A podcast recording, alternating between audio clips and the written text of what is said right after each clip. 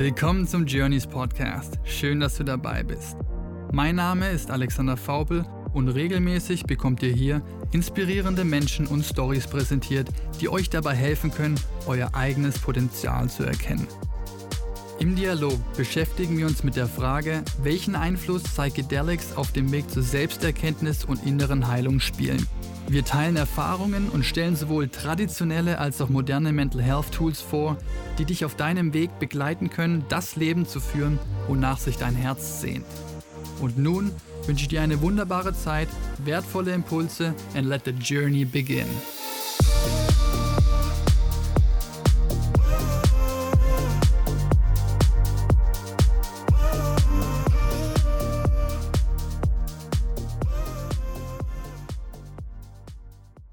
Dieser Podcast behandelt Thematiken, die das Thema Drogen berühren können. Dieses Format dient rein der Aufklärung und stellt keine Aufforderung zum Drogenkonsum dar. Außerdem ist der Konsum und/oder der Handel von Drogen strafbar. Dieser Podcast ist nicht für Personen unter 18 Jahren geeignet. Sei verantwortungsbewusst und informiere dich. Psychedelisch inspirierter Buddhist. Auf diese Bezeichnung bin ich gestoßen bei der Recherche zu meinem heutigen Gast und ich freue mich extrem, euch den heutigen Talk präsentieren zu können. Ich hatte die Chance, mit Joe Schraube zu sprechen. Und Joe ist kein unbekannter Name in der deutschen psychedelischen Szene, denn er selbst ist Gründer der NCO Science Kongresse und auch der diversen psychedelischen Salons, die wir in Deutschland haben, genauso wie der Psychedelic Society. Und was mich in dem Dialog mit ihm ganz besonders interessiert hatte, war es, einen Vergleich hinzubekommen zwischen psychedelischen Erfahrungen und den Wahrheiten und den Einsichten, die wir darauf gewinnen können, im Vergleich zu den Lehren, die uns der Buddhismus beibringt. Ist es möglich, Wahrheiten zu erkennen auf psychedelischen Trips, die der kritischen Begutachtung eines wahren Buddhisten standhalten können?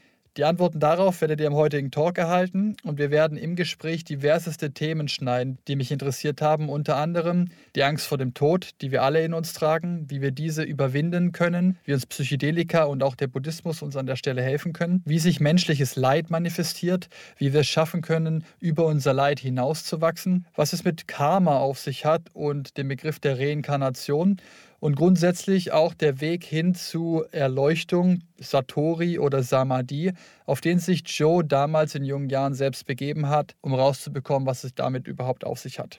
Eine sehr spannende Folge, wie ich finde, und ich hoffe, dass wir es geschafft haben, ein neues Licht auf die Sichtweise des Buddhismus zu werfen und wie psychedelische Substanzen uns tatsächlich helfen können, auf dem Weg zu einem erfüllteren, glücklicheren Leben Einsichten zu bekommen, die wir dann verwenden können für eine langfristige Integration, die im Hier und Jetzt passiert und die unabdingbar sein wird, egal für welchen Weg wir uns entscheiden. Joe hat ganz, ganz viel Weisheit dabei und die teilt er heute mit euch. Ich wünsche euch ganz viel Spaß beim Zuhören. Ich freue mich, wenn ihr das nächste Mal wieder dabei seid. Bis dahin, be yourself. Joe, vielen lieben Dank erstmal, dass du dir die Zeit für mich nimmst. Und ich habe mich sehr, sehr gefreut auf diese Aufnahme. Hat ein bisschen gebraucht, weil dein Spam-Folder es nicht früher zugelassen hat. Deswegen schön, dass es jetzt klappt. Und bei der Vorbereitung auf den Talk, ähm, bei der Recherche zu deiner Person, bin ich über ein paar Dinge gestolpert, die mich sehr interessiert haben. Und der Begriff wird, glaube ich, oft mit dir assoziiert, aber ich nenne hier trotzdem nochmal dieses psychedelisch inspirierter Buddhist. Das hat bei mir Klick gemacht. Ja, sowohl Psychedelika auf der einen Seite und dann Buddhismus und Spiritualität auf der anderen Seite. Und als wir dann miteinander kommuniziert hatten, meintest du ja, dass unsere Erfahrungen da an der Stelle ähnlich verlaufen sind, zumindest grob. Da bin ich super gespannt, wie dein eigener Weg war zu diesen Substanzen, zu der Spiritualität. Und ich würde heute gerne im Talk mit dir sowohl erfahrungsseitig über deinen eigenen Weg sprechen, um Leuten einen Einblick zu geben über bei dir einfach nochmal 20 Jahre plus mehr Lebenserfahrung als bei mir und im Anschluss auch noch konkrete Ableitungen, die wir für den Alltag mitnehmen können, sowohl aus der buddhistischen Lehre als auch mit der Arbeit ähm, zu Psychedelika. Und als Einstieg vielleicht, damit die Leute überhaupt wissen, wer der liebe Joe ist, ähm, wenn du mal framen möchtest für dich, wie bei dir diese spirituelle Reise begonnen hat und warum überhaupt die Suche nach etwas Größerem oder nach etwas anderem da draußen, um das nochmal kurz hier in Kontext zu bringen. Das habe ich hier schon öfter erzählt auf dem Format. Bei mir war, ich hab, bin nicht religiös aufgewachsen, hatte nichts mit Spiritualität an der Backe. Das war wirklich komplett gar nicht für mich verfügbar. Und dann, als ich meine erste psychedelische Erfahrung hatte, das war mit LSD, war für mich klar, okay, da ist mehr. Ich habe mich mit Bewusstsein beschäftigt, Persönlichkeitsentwicklung und Entfaltung etc. Und diese ganzen Konzepte waren mir eh bewusst, aber der Erfahrungswert hat mir gefehlt und der erste LSD-Trip hat es dann begradigt. Und dann war klar, oh, okay, Moment, da ist sehr viel mehr. Und dann hat es alles nach und nach sich aufgebaut und weiterentwickelt bis hin zu jetzt vor zwei Jahren einem extrem starken Durchbruch, als ich meine erste Ayahuasca-Reise machen durfte und jetzt super viel passiert ist auf dem Weg, unter anderem auch dieses Podcast-Format. Und mich würde interessieren, was war der Grund für dich, überhaupt auf die Suche zu gehen? Auf die Suche nach was? Ja, also erstmal möchte ich Danke sagen, dass du mich eingeladen hast in deinen Podcast. Ich habe ähm, so ein bisschen studiert, was du schon getan hast und habe etliche Leute gefunden, die ich persönlich kenne und sehr wertschätze. Insofern freue ich mich, wenn wir es vielleicht schaffen, hier zu dem Thema wieder was Spannendes beizutragen. Und jetzt zu deiner Frage, also um es kurz zusammenzufassen, wie ich sozusagen zu dem Thema Psychedelics gekommen bin, dass ich eine starke Anziehung schon ganz früh zur Meditation, zum Buddhismus hatte. Ähm, und als ich dann so begonnen habe zu verstehen, was so der Weg ist, was so die Methodik ist und wie lange das wohl dauern wird, hatte ich dann tatsächlich so eine Kosten-Nutzen-Abwägung. Also ich war so relativ fresh schon immer. Ich war ein bisschen aufmüpfig und ich habe relativ schnell ältere Herren in dem Sendo gefragt, sag mal, wie lange bist du schon dabei? Ah, okay, 15 Jahre wie viele Retreats hast du schon gesessen, was machen deine Knie und was hast du erreicht. Ja, also irgendwie war das so wie eine Option, das kann ich jetzt tun, jetzt bin ich smarter oder nicht so smart wie die Herren, die da schon ein bisschen grau sitzen und was bringt mir das? Und vor allen Dingen gibt es denn diese komische Erleuchtung, nach der sie da irgendwie jagen. Ja? Und in dem Zusammenhang bin ich dann eher über das Philosophiestudium über Psychedelics gestoßen und da behaupteten Menschen, dass man kurzzeitig Samadhi erleben kann oder Satori, wie man es im Zen nennen würde. Und das hat dann mein Interesse geweckt, so nach dem Motto, okay, die behaupten, dass man kurzfristig das Ziel mal erfahren kann. Das fand ich dann lohnend. Das ist so ein bisschen wie bevor du richtig teure Reise in ein fremdes Land buchst, dass du wie schon mal für eine halbe Stunde hin darfst um mal zu gucken, wie das Klima und die Leute ist. Dann musst du wieder zurück, aber dann kannst du dir schon mal überlegen, ob du die teure Reise wirklich antrittst. Das war so mein Kalkül und das hat erstaunlich gut funktioniert. Also das geht nicht allen so, aber ich hatte da Glück, vielleicht weil ich so vernarrt auf diese Erfahrung war, ist mir die Erfahrung, die du ja auch beschreibst in deinem Podcast, die du hattest, ja? also eines Nicht-Ich, eines äh, Sprengung des Egos und ein, ein sich wieder erinnern dessen, wer ich eigentlich bin, die ist mir relativ früh geschenkt worden durch Psychedelika. Wann war das, wenn du sagst relativ früh? Wie alt warst du da? Ich war da ähm, 33. Ne? Ich habe ähm, mhm ehrlich gesagt, als ich angefangen habe, über Psychedelika zu lesen, so ein bisschen Angst davor bekommen, weil ich viel gelesen habe und dann auch wusste, was alles passieren kann. Viele Menschen gehen ja heute erstmal mit so einer Attitüde von Heilung und Bewusstseinserweiterung ran. Ich hatte aber auch Groff LSD Psychotherapie gelesen und da sind auch ganz schön krasse Fälle drin. Also ich hatte von Anfang an viel Respekt weil ich so ein Gefühl hatte, dass was Stanislav Grof schreibt, das stimmt. Der übertreibt da nicht. Ne? Und da habe ich dann noch ein bisschen gewartet, weil ich mir nicht so sicher war, ob meine Psyche eigentlich so stabil ist, wie ich mir das einrede. Ne? Und das war glaube ich, eine gute Idee. Und als ich dann 30 war, habe ich gesagt, ich bin jetzt ready, so und habe mir dann so eine geguidete Erfahrung gesucht. Das ist, glaube ich, super, super relevanter Punkt, den du bringst. Bei mir war es inhärent so. Ich habe zum Glück, muss ich jetzt in Retrospektive sagen, nicht schon mit 13 erfahren, dass es sowas gibt. Das war für mich auch so ein Riesentabu. Die Art und Weise, wie ich groß ge geworden bin, erzogen wurde, das war so auf gar keinen Fall werde ich jemals Drogen konsumieren. Ja. Dann hat es ewig, ewig gebraucht und das Leben musste mich formen, bis es dann bei mir Ende 20 zu den ersten Erfahrungen gab. Aber diese, die du gerade angesprochen hast, dieser Kurzeinblick in diesen gigantischen Urlaub, äh, kurz Samadhi-Erfahrung, war dann auch mit ähnliches ähnliches Zeitalter ähm, vor, bei, vor zwei Jahren bei mir, also mit 31. Und ich muss sagen, ich glaube, davor wäre ich nicht ready gewesen für so eine Erfahrung. Das ist vielleicht auch direkt ein guter Gegencheck. Würdest du Leuten, die sich mit dem Thema jetzt beschäftigen, solche Podcasts hier hören, noch keine Erfahrung haben und fragen sich, bin ich bereit dafür?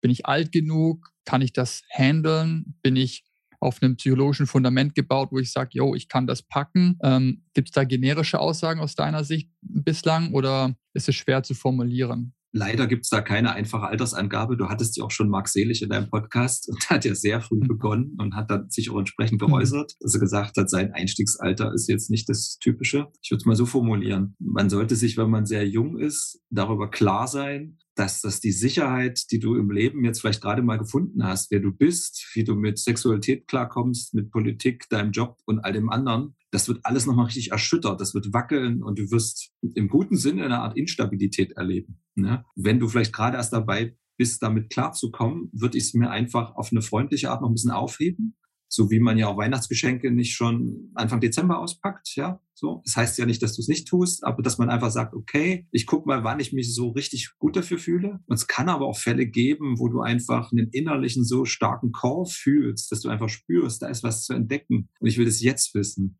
Und das kann dann auch schon sehr früh sein. Deswegen ist es mhm. wirklich eine seelische Entscheidung und nicht so sehr eine des Alters. Zumal wir noch dazu nehmen können hier unter uns, dass Seelen verschiedene Alter haben können. Ja. Mhm hatte ich schon immer das Gefühl, in mir schlummert irgendwas Älteres, als ich tatsächlich bin. Und dieses Wort Calling hast du gerade verwendet. Ich finde es schön im Englischen oder der Ruf auf Deutsch. Dieses Gefühl war bei mir auch da. Irgendwann kam es einfach, okay, ich glaube, jetzt macht es Sinn. Da war immer noch ein gehörige Portion Respekt dabei. Angst war es dann irgendwann nicht mehr, weil ich schon so viele Vorerfahrungen hatte, auch in niedrigeren Dosierungen etc. Und dann war es aber irgendwann so, yo, also ich habe jetzt eine Menge gesehen, gehört und gelesen zu diesem Teegebräu im Amazonas und jetzt machst du das einfach mal. Aber da war da waren ein paar Jahre dazwischen. Und ich sage das hier auch immer auf dem Podcast, dass ich den Leuten das auch anrate. Es ist, there's no rush, ja. Take your time. Ja, das ist, rennt nicht weg. Und sei lieber gewappnet und bereit dafür, dass du selbst möchtest. Was ist dein, dein Grund, so eine Erfahrung zu suchen? Ist es, willst du irgendwas wegrennen und fliehen? Das geht grundsätzlich in die Hose, ja, weil du wirst konfrontiert mit den Dingen, die in dir stecken. Es ist kein Werkzeug, um wegzulaufen vor Dingen, sondern im Gegenteil, sich mit den Dingen auseinanderzusetzen. Und wenn die, die Intention richtig ist und das Gefühl da ist, jo, das, das passt, ich, ich, ich möchte das gerne erfahren, aber es gibt innerlich noch gewisse Resistance, weil, oh Gott, ich schaffe ich das? Ich habe Ehrfurcht vor dem Ganzen da sage ich mittlerweile, ja, wenn die nicht da ist, dann wäre auch was gehörig schiefgelaufen. Ich weiß nicht, wie das bei dir ist. Also jedes Mal, wenn ich eine hohe Pilzerfahrung buche oder mache, dann habe ich jedes Mal davor Bauchkribbeln und bin nervös, weil, ja, ich glaube, wenn es nicht wäre, dann die Frage ist, bist du noch nervös, wenn du eine hohe dosierte psychedelische Erfahrung machst? Oder ist es bei dir mittlerweile so eingegangen, dass es nicht mehr der Fall ist? Doch, ich bin noch nervös, auf jeden Fall. Es, es gibt immer noch Bereiche, ganz klar, die ähm, ich nicht meistere. Also spätestens dann, wenn wir in den kollektiven Raum gehen, da gibt's noch Höllenaspekte, wo es total vermessen wäre und, und die mangelnde Demut dann auch sofort bestraft wird, wenn man so täte, als mhm. könnte man das alles liebevoll umarmen. Ja. Mhm. Jetzt meintest du, du bist da recht früh schon dazugekommen, mit Anfang 30, ähm, und der Buddhismus so als, als maßgebliches Leitwerkzeug auch auf diesem Wege zu dieser Spiritualität und zu diesen Erfahrungen. Wie war es dann für dich, den Buddhismus als Weltreligion oder Lehre zu sehen, mit dann einer gepaarten ersten psychedelischen Erfahrung? Was hat dir das für Einsichten gegeben bezüglich dieser, dieser Lehre? Wie du meintest, du hast andere Leute gefragt, ja, wie lange macht ihr das hier schon? Gibt es dieses Thema Erleuchtung überhaupt? Lohnt sich das Ganze? Es gab irgendeinen Grund für dich, warum das für dich relevant war und du Interesse bekundet hast, da mehr drüber zu erfahren. Und wie hat dann diese, diese erste psychedelische Erfahrung von dir dem Ganzen, das Ganze unterstützt und geholfen für dich, die Entscheidung zu treffen, okay, es lohnt sich, diesen Weg zu gehen? An, dieser Frage habe ich einen der wesentlichsten Effekte von meiner ersten Erwachenserfahrung auf Psychedelika festgemacht, weil mein Geist einige Jahre enorm interessiert dran war, dieser Frage, was ist Erleuchtung nachzugehen. Mhm. Das hat eine, eine, gewisse Dummheit in sich, die einige Leute intuitiv spüren und da gar nicht so viel Energie reingeben. Aber heute ist das Netz noch voller Menschen in Foren oder es gab auch mal eine Zeitschrift, What is Enlightenment. Und also es gibt so, so eine der, der spannendsten Aufgaben für den intellektuellen, meist Männerverstand, ist sich jetzt über diese Frage auch noch Gedanken zu machen. Ja, was ist Non-Dualität, was ist Erleuchtung? klappt nicht, äh, kriegt er nicht hin, ist irgendwie auf der Ebene nicht zu beißen, aber habe ich intensiv versucht, ja, dem zumindest sehr nahe zu kommen. Ich habe da viel drüber gelesen, auch ernsthaft. Also wenn ich es jetzt auch ein bisschen humoristisch darstelle, es war ein intensives Bemühen, diese Texte zu lesen und zu verstehen, was die mir da sagen wollen. Und es gab so ein Gefühl von, ich raff's nicht. Ja, also ich gab so ein Gefühl von, die benutzen eine Art Metaphern und eine Sprache, eine Art indirektes Zeigen auf etwas, wo ich das dann nur mit Fantasie fülle und mir nicht sicher bin, ob wir dasselbe meinen. Und nach dieser ersten Erwachenserfahrung ist es komplett so, soll ich es beschreiben, wie wenn irgendwie ein Ballon platzt, irgendwie, also die, diese Fragen sind komplett zur Ruhe gekommen. Es ist total offensichtlich und eindeutig, was das ist. Es ist jederzeit erinnerbar. Und ich kann, wenn ich einen Text lese, jetzt sagen, ist es gut getroffen oder nicht. Während ich früher überlegt habe, ja, was könnte der Mann damit meinen oder die Frau, es ist jetzt nur noch so, wie gut trifft das die Wahrheit? Ähm, und wenn es sehr gut trifft, ist es ähm, spirituelle Poesie und beeindruckt mich. Und genauso, wenn Menschen darüber sprechen. Ja, wenn sie behaupten, sie würden gerade aus der Erfahrung sprechen, kann ich das sehen. Wenn sie gerade nicht aus der Erfahrung sprechen, sondern nur so tun, als ob, finde ich das offensichtlich. Mhm. Aber erst seitdem ich den Zustand kenne. Ne? Mhm. Und der, der Effekt ist geblieben. Ne? Andere Effekte geht wieder ein ganzes Stück zurück, aber es hat schon mal im ersten Schritt eine totale Beruhigung meines Geistes mindestens mal um diese spirituellen Fragen gebracht. Ja. Du hast gerade Wahrheit erwähnt, spannendes Wort, ähm, auch in dem Kontext natürlich. Diese allumfassende Wahrheit, gibt es die Wahrheit, was ist die Wahrheit? Ähm, auf der Suche nach innerem Frieden, Erleuchtung, Glück etc. Wie war für dich diese ich würde es übrigens 100% bestätigen, was du gesagt hast. Ein, ein, Bekannter von mir hat das mal schön erwähnt, der hat das in dem Podcast auch gesagt, so once you see it, you can't unsee it. Dieses, du hast es einmal erfahren und das wird auch nicht mehr weggehen. Also du hast diese Erinnerungserfahrung ähm, und du kannst dich auch wieder darauf besinnen und wie du sagst, der Schleier, der legt sich langsam wieder, der bleibt aber transparent, du kannst weiterhin durchschauen, ähm, aber es ist die Erfahrung wurde gemacht und es ist wirklich wie, als ob du sagst, der Ballon platzt oder der Schalter wird umgelegt. Es, es gibt mehr Nähe zu diesem, was davor nicht beschrieben werden konnte. Für mich war es zumindest so. Und ich wusste schon immer, da ist, ich habe die Schriften gelesen, die ganzen spirituellen Lehrer, ich habe das alles gehört und dachte mir so, ja, ja, das ist schon, da ist schon was dran. Ich glaube das auch. Aber 100% überzeugt kann ich nicht sein, weil ich es halt nicht erfahren habe. Deswegen, ich muss halt einfach blind vertrauen und durch die erste Erfahrung wurde dieses blinde Vertrauen ersetzt mit, okay, ich habe die Erfahrung gemacht, es ist 100% the case. Ja, und dann fällt es einem auch leichter darüber zu sprechen. Davor war es immer so mit hervorge vorgehaltener Hand. Ja, gut, ich glaube, so ist das. Und danach war es so, ich weiß, das ist das. Der Glaube ersetzt sich durch I know. Und für mich wäre jetzt interessant für dich äh, die Frage dieses Begriffes der Wahrheit. Vielleicht auch im Kontext mit dem Buddhismus und deinen jahrzehntelangen Erfahrungen jetzt für Leute, die auch vielleicht auf der Suche sind nach etwas, das sie nicht wirklich beschreiben können, gegebenenfalls noch keine psychedelische Erfahrung hatten oder Einstiegserfahrung, aber jetzt noch nicht so eine ganz klare Durchbruchserfahrung, wo man wirklich danach nicht mehr leugnen kann, dass es dieses Ding, dieses was auch immer gibt. Und mich würde interessieren, wie du diesen Begriff der Wahrheit für dich formulierst und wie du das rüberbringst in deinen Lehren, wenn du mit anderen Menschen sprichst, die noch keinen Bezug zur Spiritualität haben, gerade gepaart mit psychedelischen Erfahrungen, die einen sehr, sehr starken Praxisbezug haben für mich. Das ist nicht nur esoterisches Geschwafel, du machst die Erfahrung und du hast es dann erlebt. Und wie kommst du das rübergebracht für Leute, die dieses Konzept der Wahrheit irgendwie innerlich spüren? Da gibt es eine Wahrheit, die ich nicht kenne, aber sie können es nicht wirklich beschreiben. Zu dem Konzept der Wahrheit habe ich mich natürlich in meinem Philosophiestudium in sehr komplexe Antworten vertieft. Und ich habe in den letzten Jahren das Interesse an diesen, sagen wir mal, sehr intellektuell komplexen Spielereien verloren. Deswegen antworte ich auf die Frage jetzt mal trotz mhm. meines Studiums überhaupt nicht philosophisch, sondern eher pragmatisch, alltagsnah. Ja, und da würde ich sagen, was mir zuerst auffällt, wenn ich jetzt auch mal so Buddhismus und Psychedelika denke, dass der Buddhismus ja immerhin eine spirituelle Tradition ist, die uns so ein bisschen zumutet, das machen die anderen Religionen, glaube ich, nicht so stark, uns zu sagen, dass wie du die Welt wahrnimmst, eine Täuschung ist. Also die meisten Menschen, nämlich nicht Erwachte, haben wrong view, also haben sozusagen eine falsche Sicht auf die Dinge. So ein bisschen noch eine Provokation. Ne? Also dir wird gesagt, das, wie du die Welt wahrnimmst, ist nicht, wie es ist. Ja?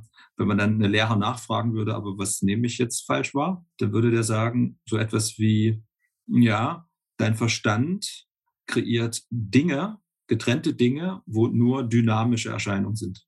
Ja?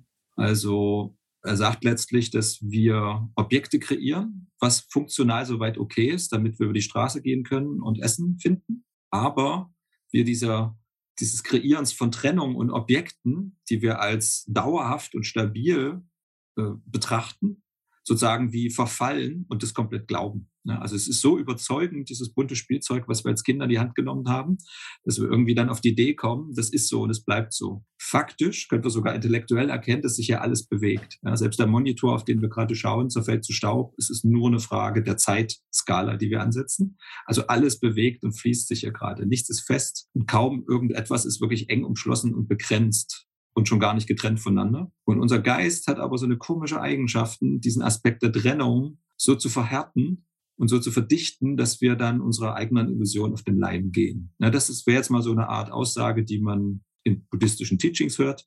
Und mhm. Psychedelika haben die interessante Eigenschaft bei fast allen Menschen, wenn man quasi einfach nur so ganz grob hinschaut, was passiert da so, genau das aufzulösen. Also plötzlich fang, fängt an, das Zimmer irgendwie verbundener auszusehen. Dir wird irgendwie die, die Vergänglichkeit klar. Also man könnte sagen, ohne dass wir jetzt genau wissen, warum das eigentlich so ist, wird dieser Wrong View von Psychedelika so ein bisschen weggenommen.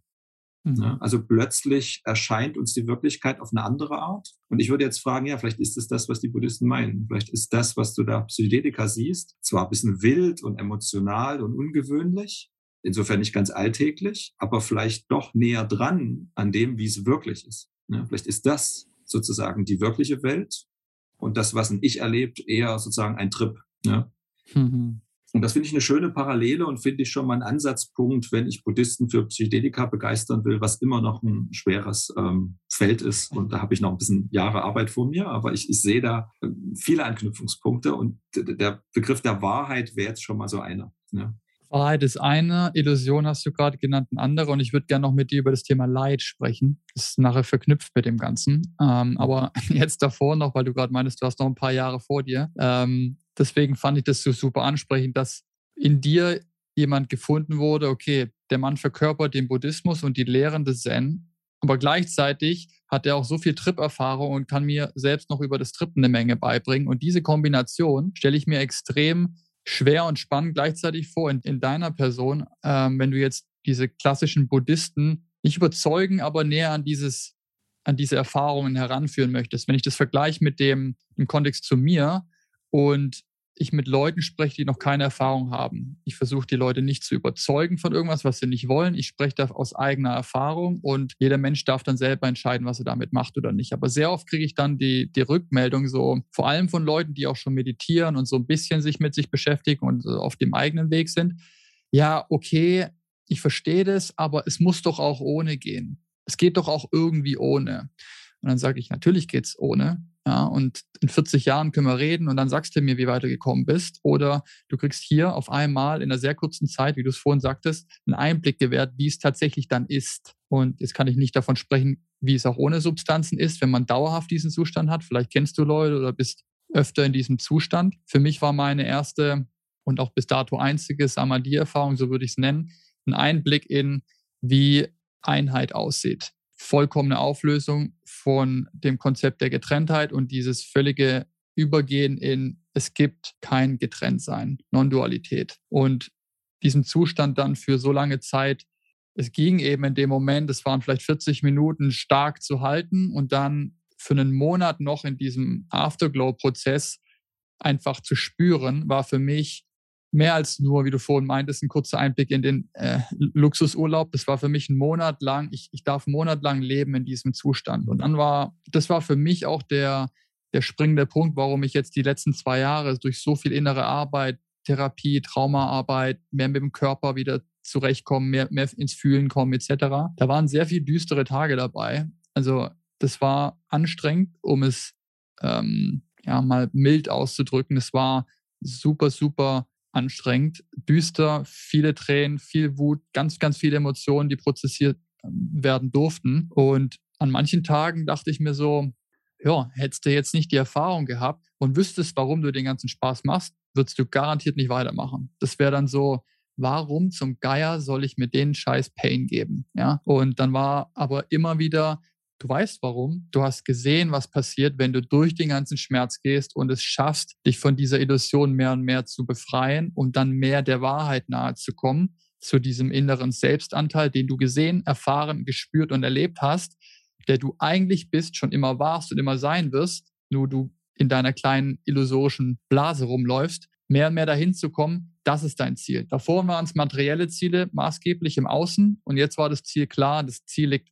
in mir drin und die Reise zu mir und dahin zu kommen, dass es jeglichen Schmerz, in meinem Fall zumindest, die Erklärung war dann, dass es jeglichen Schmerz wert. Und deswegen habe ich es auch geschafft, da durchzupushen äh, und bis jetzt, sage ich mal, da durchzuhalten. Und das ist auch immer mein Argument für Leute, zu sagen, ja, du kriegst halt einen Einblick gewährt, den kannst du in 40 Jahren Meditation vielleicht erfahren, vielleicht auch nicht, wenn du Glück hast, ja, nein, aber hier hast du eine Garantie, dass du so einen Erfahrungswert bekommst. Bei den anderen Werkzeugen gibt es keine Garantie. Aber wenn du 100 Mikrogramm LSD nimmst oder mehr, dann verspreche ich dir, dass eine Menge passieren wird. Was kann ich dir nicht sagen, aber du wirst auf jeden Fall eine Menge erfahren. Und da wäre meine Frage an dich, wie schaffst du es derzeit in dem buddhistischen, spirituellen Kontexten, wenn es da wirklich auch so ganz klassische Verfechter gibt von, nein, nein, nein, aber Substanzen, das ist irgendwie ein Cheat, das dürfen wir nicht machen, das ist nicht dafür vorgesehen, wir kriegen das auch ohnehin.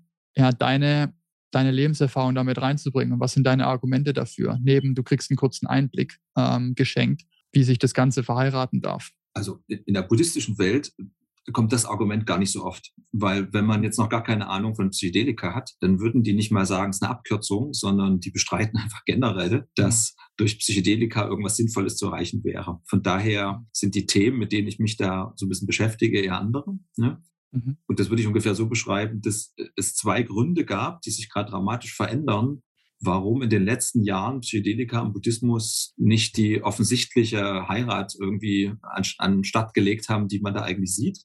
Und es ist zum einen die Illegalität gewesen ja, und zum anderen auch die Verbindung und die Assoziation mit Hedonismus. Ja. Mhm. Und beide Sachen ändern sich stark.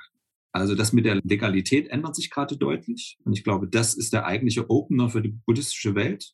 Wenn man sagen kann, hier, es gibt legale Retreats, der Mainstream hat sich komplett geändert in seiner Meinung, Psychedelika werden die Therapie revolutionieren, dann wird es ganz viele Leute im buddhistischen Feld geben, sagen, okay, ja, dann ist es für mich jetzt ja auch irgendwie akzeptabel, praktikabel. Und da haben wir auch diesen zweiten Punkt, dass eben in den vergangenen Jahren, dadurch, dass es nur in der Subkultur gepflegt wurde, Psychedelika einen stark hedonistischen Aspekt hatten. Also wenn man LSD einfach bei Google eingibt und auf Bildersuche mal klickt, dann, dann sieht man so ungefähr, was unsere Kultur damit verbindet. Ja, mhm. so und das sind gerade alles Bilder, die sich jetzt vom Assoziationsraum nicht mit buddhistischen Welten direkt verbinden. Ne? Und auch da verändert sich was. Schon Ayahuasca ist ja ganz stark mit einer Heilungsattitüde gekommen, ja, auch mit einem eindeutig nicht hedonistischen Gebrauch. Das war für viele Buddhisten schon eine Möglichkeit zu sagen, gut, eine Ayahuasca-Erfahrung fühlt sich für mich richtig und erlaubt an. Ne? Und äh, es beginnt auch schon. Ne? Also ich würde sagen, es beginnt schon eine ähnliche Renaissance auch in der buddhistischen Welt, die wir auch bei Psychedelika erleben. Ja, mhm. nicht so mächtig äh, wie jetzt äh, die Renaissance der Psychedelika, wenn man vielleicht jetzt Therapeut ist oder Psychologie studiert, wo man sieht, hier kommt was Großes auf uns zu. Hier ändern sich Stellschrauben ganz zentral. Aber ich sage mal, Stephen Batchelor ist ein Name, der in der buddhistischen Welt, speziell jetzt in der westlich aufgeklärten, schon eine große Nummer ist. Ja? Den mag jetzt vielleicht jetzt von deinen Podcast-Hörern mögen die nicht alle kennen, aber jetzt innerhalb der buddhistischen Bubble, ja, ist er echt eine Hausnummer. Ja? Mhm. Und der hat jetzt vor kurzem ein Buch geschrieben, Die Kunst mit sich allein zu sein. Und der Titel täuscht eigentlich ein bisschen darüber hinweg, dass 50 Prozent des Buches seine Ayahuasca-Erfahrung sind. Ja? Also man könnte auch sagen, dieses Buch ist das Coming Out eines Mannes äh, in, in seinen 60ern, der jetzt ganz klar sagt, in seiner Jugend hat, haben ihn Psychedelika überhaupt zum Dharma gebracht. Mhm. Er hat in verschiedenen Videos und Interviews auch gesagt, dass er kaum einen Lehrer seiner Generation kennt, ja, der nicht durch Psychedelika beeinflusst wurde, positiv in Richtung Dharma. Und er sagt uns dann auch, dass die meisten darüber schweigen. Und er sagte auch mal in einem Interview in Berlin, dass er das nicht in Ordnung findet, weil Buddhisten auch ein Wahrheitsgebot haben. Und er möchte uns wahrheitsgemäß sagen, dass er sie genommen hat in jungen Jahren, dass es ihn zum Dharma gebracht hat, dass er Jahrzehnte keine genommen hat. Und mit 60 hat er sich gesagt, so, jetzt will ich mir eigentlich mein ganzes Leben nochmal angucken und ich will mir auch mal angucken, was ich damals äh, daran gefunden habe und wie das heute ist. Und ist nach Mexiko geflogen und hat da ein Peyote-Ritual gemacht.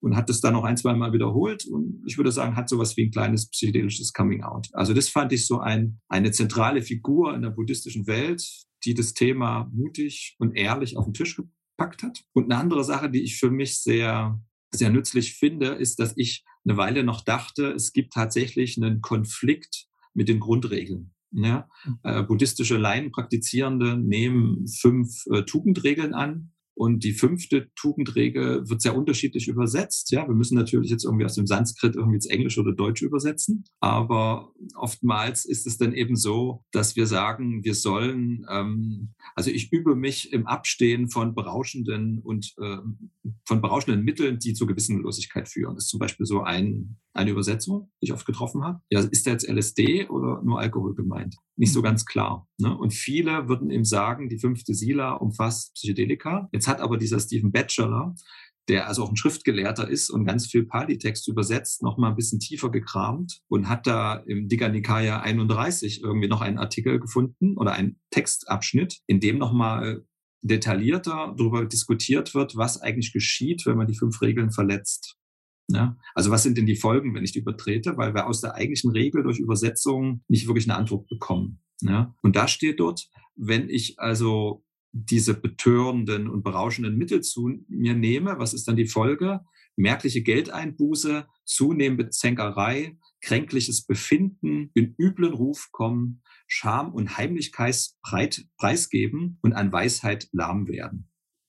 Okay, das ist doch aber mal jetzt präziser, oder? Also das können wir doch auf verschiedene Substanzen und Flüssigkeiten anwenden.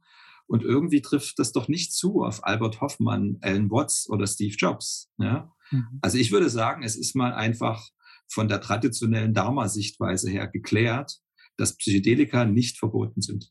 Ja, sie mhm. werden jetzt auch nicht als heilsbringende Mittel erwähnt, aber es ist nicht so, dass dieser Weg prinzipiell als klassisch buddhistischen Praktizierenden uns verwehrt ist. Das heißt, die Frage ist offen für mich, ganz klar, mhm. ob wir in der westlichen Welt Psychedelika in den Dharma integrieren wollen. Und ich gehe davon aus, dass wir das tun werden, zumindest ein Teil der Buddhisten. Wahrscheinlich im kritischen Diskurs mit denen, die das nicht tun. Und wir werden in den nächsten 50 Jahren schauen, welche Substanzen, in welchen Retreats, in welcher Form, auch mit welchem Text dazu wir nutzen, um hier aufzuwachen. Ja. Wow. Ähm, ganz viele Dinge, wo ich jetzt mit dir reingehen könnte. Äh, was für mich raussticht, war jetzt gerade Dharma, weil das sehr aufgefallen ist. Und für Leute, die den Buddhismus nicht kennen, vielleicht möchtest du mal kurz erläutern, was unter Dharma verstanden wird im Buddhismus. Und dann auch, weil es gerade die, den Vergleich gab zu der Ayahuasca-Erfahrung. Ich würde sagen, ich habe zum ersten Mal mein Dharma durch meine Ayahuasca-Erfahrung begriffen. Und vielleicht auch, inwiefern bei dir durch psychedelische Nutzung dir klar wurde, was deins ist. Vielleicht möchtest du den Zuhörern mal erklären, was Dharma ist überhaupt. Also Dharma im, im ersten Blick ist, heißt erstmal Lehre und bedeutet gewissermaßen der, der Kanon oder der, der Korb der buddhistischen Lehre. Das ist so ein Punkt, der jetzt nicht so attraktiv ist für Westler und Neuzugänge, weil man niemandem sozusagen ein schmissiges kleines Buch in die Hand geben kann. So, die Bibel ist jetzt auch nicht so dünn, aber es gibt Leute, die haben sie komplett gelesen. Ja, mhm. im Buddhismus sind das irgendwie 1400 Lehrreden und die sind extrem anstrengend zu lesen in vielen Teilen. Ja. Aber der Dharma ist erstmal aus erster Sicht ähm, sozusagen die Lehre des Buddhismus. In zweiter Sicht ist es vielleicht auch ein bisschen so was, was mit dem Tao dann im Chinesischen gemeint ist, dass es auch so etwas ist wie die kosmischen Grundregeln. Ja? Also das, was hier wirklich ist und wie die Dinge wirklich miteinander zusammenhängen. Ja. Wie hast du genau das durch Psychedelika hast? Kannst du ein, zwei oder wie auch immer Erfahrungen herauspicken, die für dich da ganz, ganz präzise rausgestochen sind, die für dich das gezeigt haben? Was sind hier die tatsächlichen Regeln, Grundregeln, die hier tatsächlich im Universum herrschen? War es bei dir auch eine Ayahuasca-Erfahrung? War es eine hochdosierte LSD? Gibt es da irgendwas, was du herauspicken kannst? Ja, also ich komme sozusagen eher aus der LSD-Geschichte und dadurch ist das auch mein Lieblingswerkzeug gewesen, was ich intensiv benutzt habe und schätze die anderen Werkzeuge alle auch sehr. Aus buddhistischer Sicht würde man, glaube ich, auch das Werkzeug gar nicht so sehr auf den Altar legen, sondern eher das mhm. Resultat oder die Frucht. Mhm. Also mir ist es gar nicht so wichtig, ob Leute jetzt mit Ayahuasca an sich arbeiten oder mit LSD. Ähm, es ist sozusagen einfach ein Werkzeugkoffer mit verschiedenen Aspekten. Ähm, bei mir war es LSD, auch sehr viele ähm, gut gesittete, teilweise hatte ich zwei Sitter, äh, hochdosierte Einzelsitzungen. Und da gibt es einen Aspekt, den jetzt traditionelle Buddhisten oder Menschen, die mit Psychedelika noch nicht Kontakt hatten, wahrscheinlich erstmal ein bisschen irritierend finden, es ihnen schwerfällt, das zu glauben und ich ihnen das so ein bisschen vorsichtig vermitteln muss. Und es ist der Umstand, dass man durch psychedelische Erfahrung direktes Wissen erlangen kann was jetzt erstmal im Kon Kontrast steht dazu, dass man vielleicht in Filmen schon mal Leute gesehen hat, die da irgendwie rumeiern, lachen und zu Boden fallen. Das sieht jetzt nicht aus, als ob die irgendwie tieferen Zugang hätten. Ne? Ähm, insofern vielleicht ein bisschen schwer erstmal zu nehmen, diese Information. Und es ist auch nicht so häufig der Fall. Ne? Aber es ist möglich, dass man sich eine Frage stellt wenn diese Frage tief karmisch verankert ist. Also sie darf nicht aus dem Verstand kommen. Der Verstand wird einem als erstes genommen. Aber wenn es eine tiefe innere Frage gibt ne, und man geht in diesen Raum, den du ja auch beschrieben hast, von dem einen Bewusstsein und dem, was du wirklich bist, kann es sein, dass es so etwas wie ein karmisches Echo gibt und das ist dann die Antwort. Ne?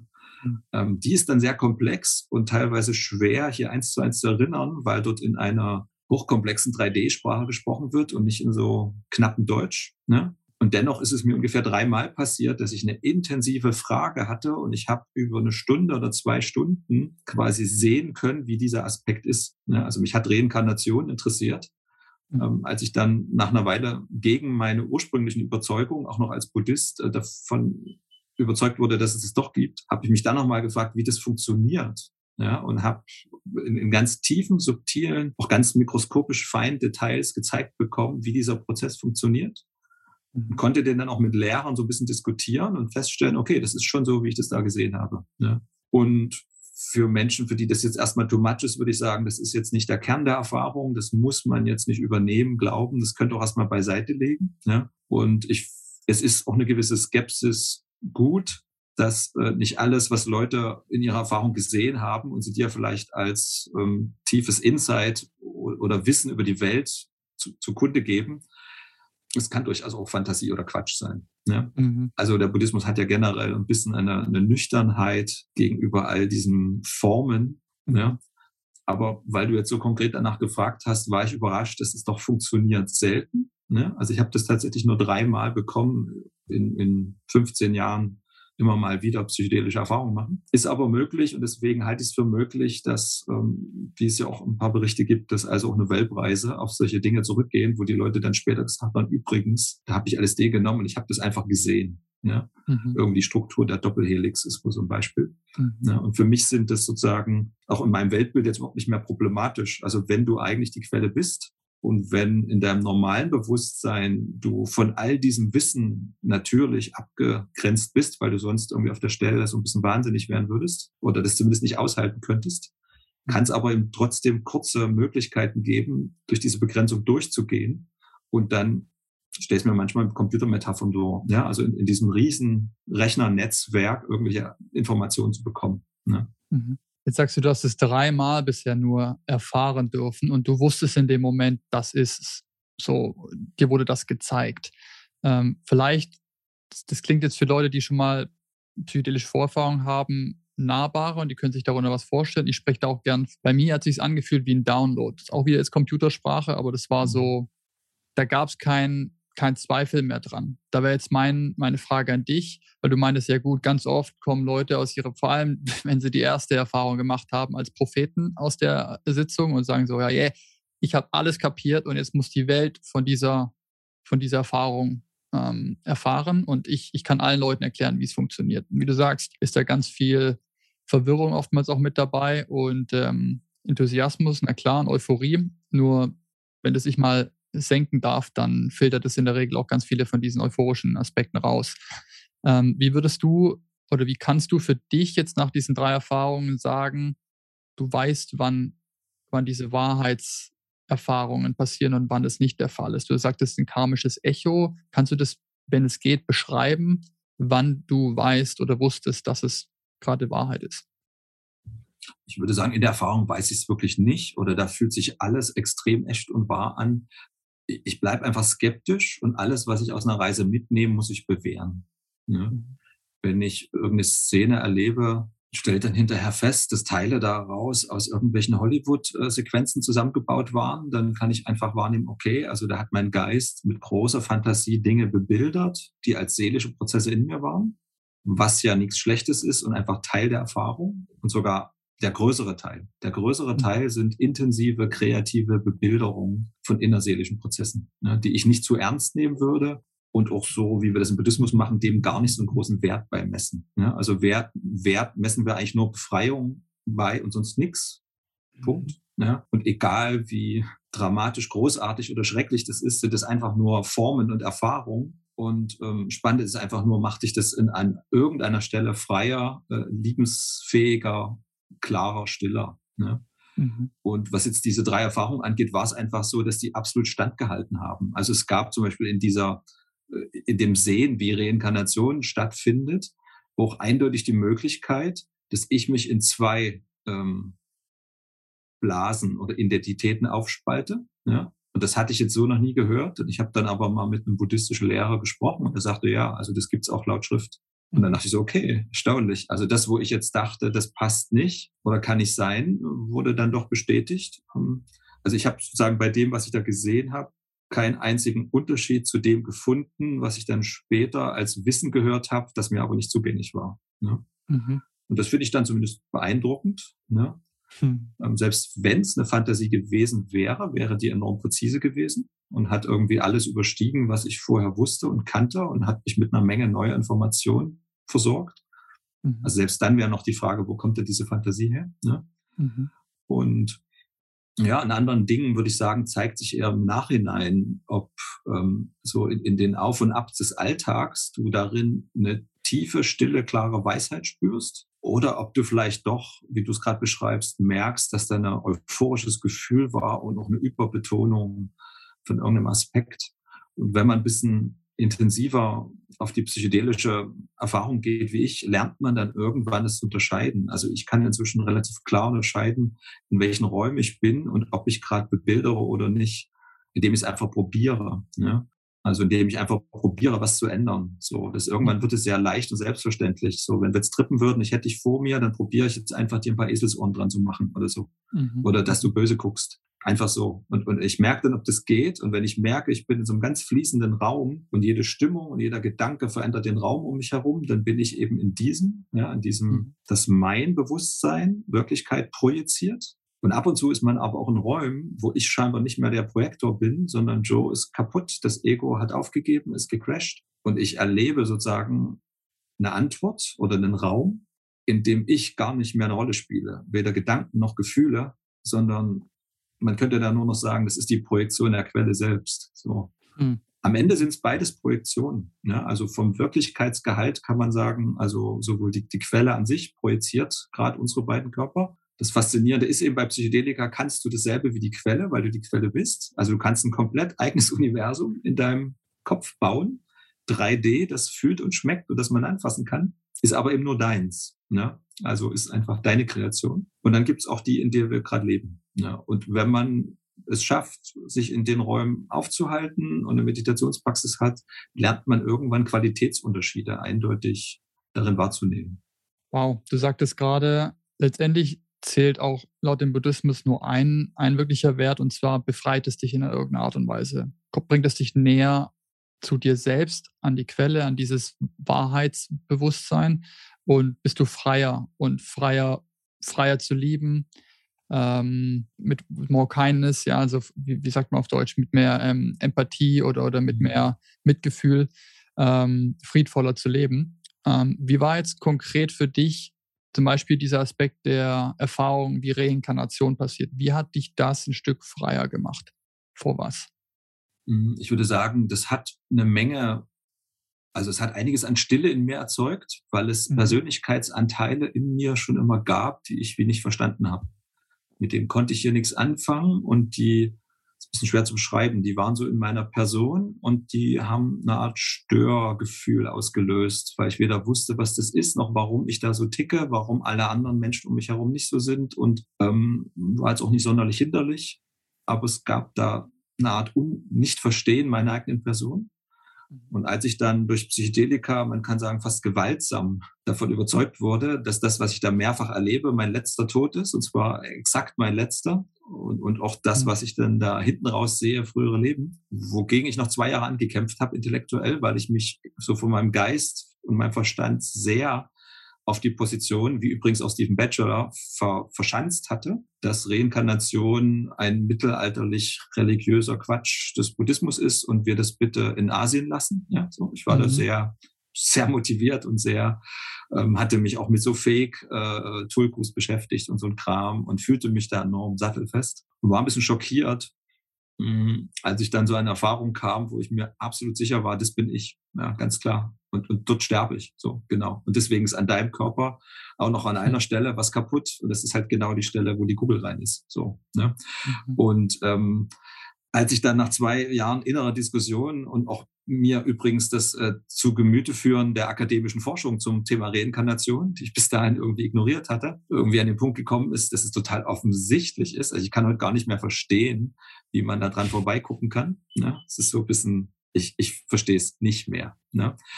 Ähm, hat es dann doch in den nächsten Jahren mein, mein in der Welt sein stark verändert. Ich habe mich das dann manchmal gefragt, okay, so what? Ja, jetzt hast du diese Frage anders entschieden. Ist es eigentlich wichtig? Es, es macht schon eine Menge. So, es macht irgendwie, dass ich Menschen anders betrachte. Während ich früher, wenn ich jemand vor mir hatte, ja immer nur so gefragt habe, was hast du für einen Job, wo kommst du her, wo bist du groß geworden, würde ich sagen, zur Hälfte, auch wenn ich jetzt dich betrachte, ist also mindestens mal 50 Prozent also ich weiß natürlich, ich kriege auf die Frage jetzt keine Antwort, aber frage ich mich, wer bist du wirklich? Ja, oder wo kommst du her? Was hast du für Erfahrungen gemacht die letzten 500 Jahre? Und mir ist inzwischen klar, wie das alle Leute beeinflusst. Also das, das sehe ich regelrecht und ich, ich erlebe jetzt eher, wie die Menschen diese Effekte alle weg erklären. Also ich sehe, ich sage, guck doch da mal hin, guck doch mal, wie der total vernarbt ist in das und das. Kann kein Mensch erklären. Er muss es unbedingt tun. Er muss unbedingt in dieses Land. Er muss da immer wieder hin. So, ähm, warum? Ne, könnte mir das erklären? Nein, kann niemand. Ne? Also ich sehe sozusagen die Effekte. Ja, ich sehe auch die Menschen, die warum auch immer dann relativ schnell sich vom Buddhismus angezogen fühlen und wie ich dann in irgendwelchen Klöstern landen, sehe ich so ganz ähnliche Muster. Ich, wenn, wenn, du dich fragst, ja warum? Warum war ich mit 14 schon der Meinung, dass ich mal Mönch werde? Obwohl in der DDR es gab überhaupt keinen Buddhismus. Ich hatte überhaupt keine spirituellen Menschen um mich herum. Ja? Aber es gab eine Menge Dinge, die mir einfach schon immer klar waren. So. Ja, und da würde ich jetzt sagen, es ist kein Riesenschritt zur Befreiung.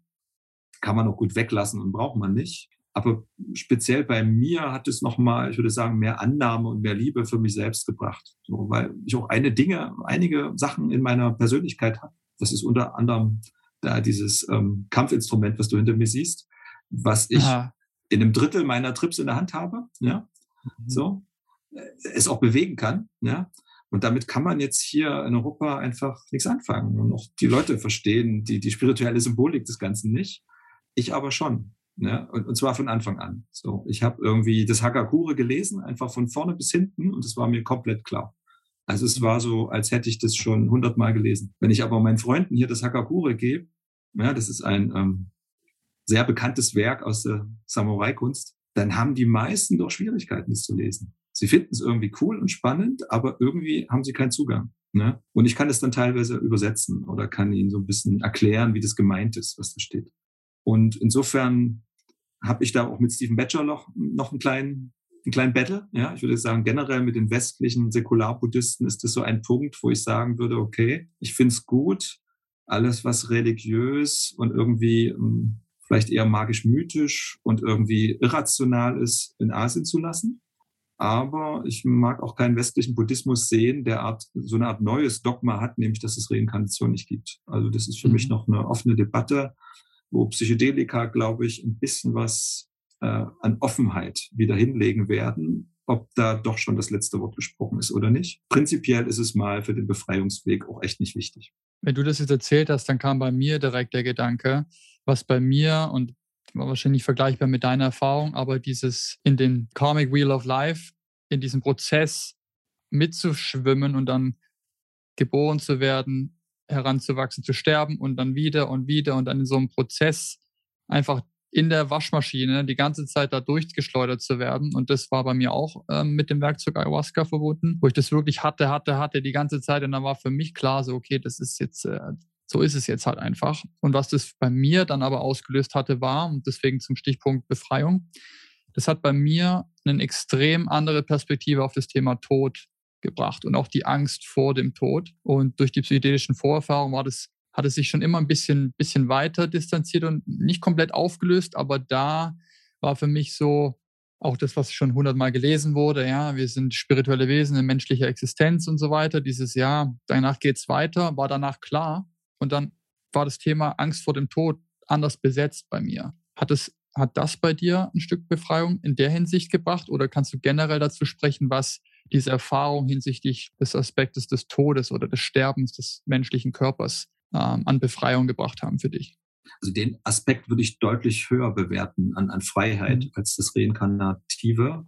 Es kam auch später. Also ich hatte erst eine Erfahrung des eigenen Todes ohne die konkreten Bilder, ja, so dass ich mit dem Reinkarnationsthema nicht konfrontiert war die erste Zeit. Mhm sondern so wie Groff das ja auch beschreibt, äh, wenn man hoch genug reingeht, ist es nicht unwahrscheinlich, dass man an den Punkt kommt, oh Gott, das war ein Fehler, das waren jetzt drei Tropfen zu viel oder ich hätte das und das nicht voressen sollen oder ich habe eine Allergie, also auf jeden Fall jetzt werde ich sterben, das hätte ich nie tun sollen. Ich höre, wie mein spüre richtig, wie das Herz aufhört zu schlagen und also ich kenne das auch in der Betreuung in tausenden Varianten. Ja. Ähm, an der Stelle ist es wirklich gut zu wissen, einfach ein Stück weit zu wissen, die Substanz ist safe, das Setting ist safe. Das, was sich ja extrem real und körperlich anfühlt, ist ein rein psychisches Geschehen, was sozusagen in den Körper bebildert wird. Selbst wenn ich wahrnehme, wie das Herz nicht mehr schlägt, schlägt trotzdem.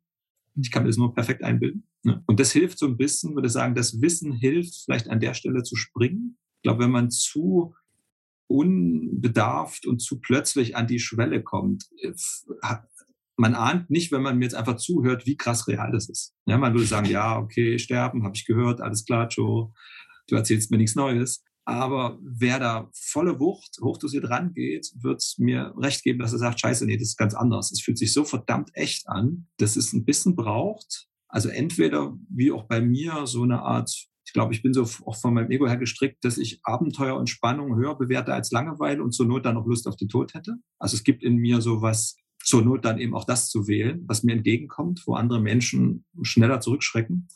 Und es gab aber auch in mir das Wissen, dass ich wusste, warte mal, das war doch jetzt das, wovon er geschrieben hat. Und er sagt doch an der Stelle, mach die Augen zu, atme aus, lehn dich zurück und lass dich reinfallen.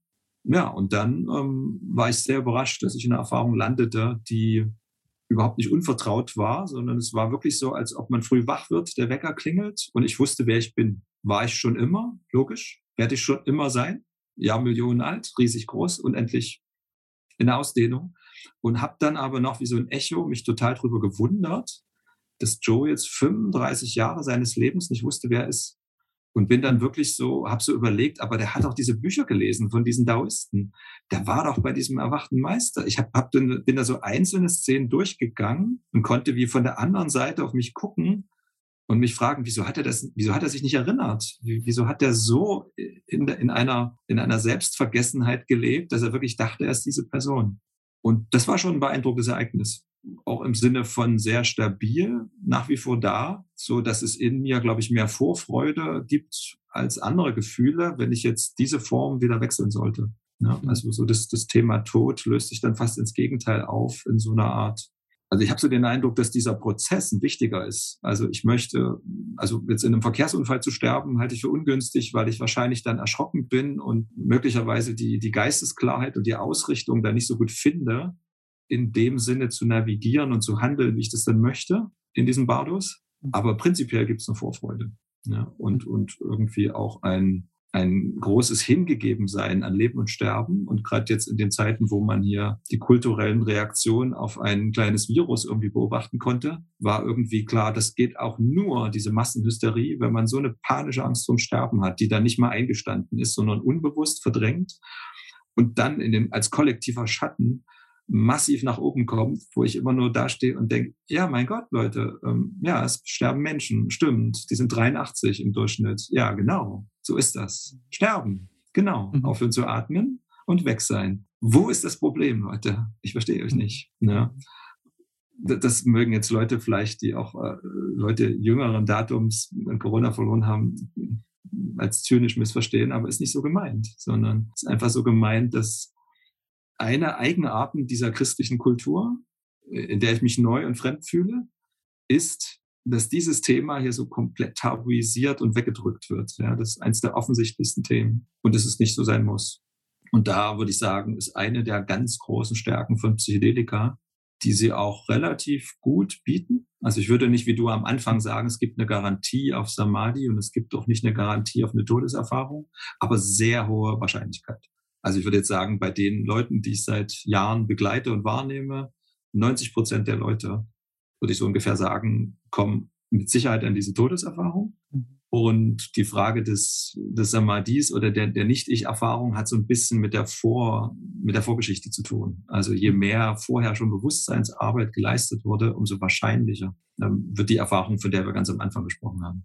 Ja, wow. Ähm, dazu kurz, ich meinte nicht Garantie zu Samadhi und Todeserfahrung, sondern eine Garantie, dass du was erfährst, was du in deiner Meditation dir wünscht, aber nicht spürbar hast. Ja, egal wie mhm. lange du schon auf deinem Kissen sitzt. Ähm, und ja, je nachdem, wie hoch, wenn du sprichst, das, das würde mich einfach nebenbei interessieren. Du meintest hochdosierte LSD-Trips. Was für eine Dosierung sprechen wir da? Die Dosis, sage ich jetzt nur von der Weg, ist nicht ganz entscheidend, sondern ich beschreibe dann auch die, die, die Wirklichkeitskriterien dieser drei Räume, die ich da unterscheide. Bei mir, bei meinem Körper, ne, sind diese drei Stufen so 80 bis 150 bedeutet, ich kann noch navigieren, ich kann noch gegendrücken, kann die Sache beeinflussen. 150 bis 450 phasenweiser Kontrollverlust, phasenweises Reinfallen in transpersonale Zustände und aber immer noch so ein leichtes Bewegen möglich im Sinne von, mir wird's jetzt zu viel, ich mache die Augen auf, versuche diesen Raum noch zu sehen oder eine Banane zu essen. Also so Steu Reststeuerungsmöglichkeiten und eher so ein Tanz.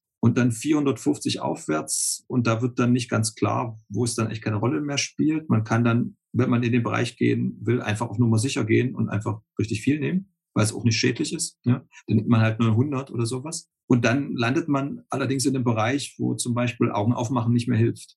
Ja? Und das ist wirklich eine ernste Nummer. Wenn du Höllenerfahrungen hast, was ja viele kennen, und dann aber irgendwie dich da rauswinden kannst, oder ob du eine Höllenerfahrung machst und du machst die Augen auf und du siehst den Raum nicht mehr. Und eine Stimme sagt, tja, hast du 100 genommen, jetzt gehörst du mir. So, das ist nochmal eine Geschichte, die muss man sich überlegen ja, ob, ob man das so herausfordern will. Ne?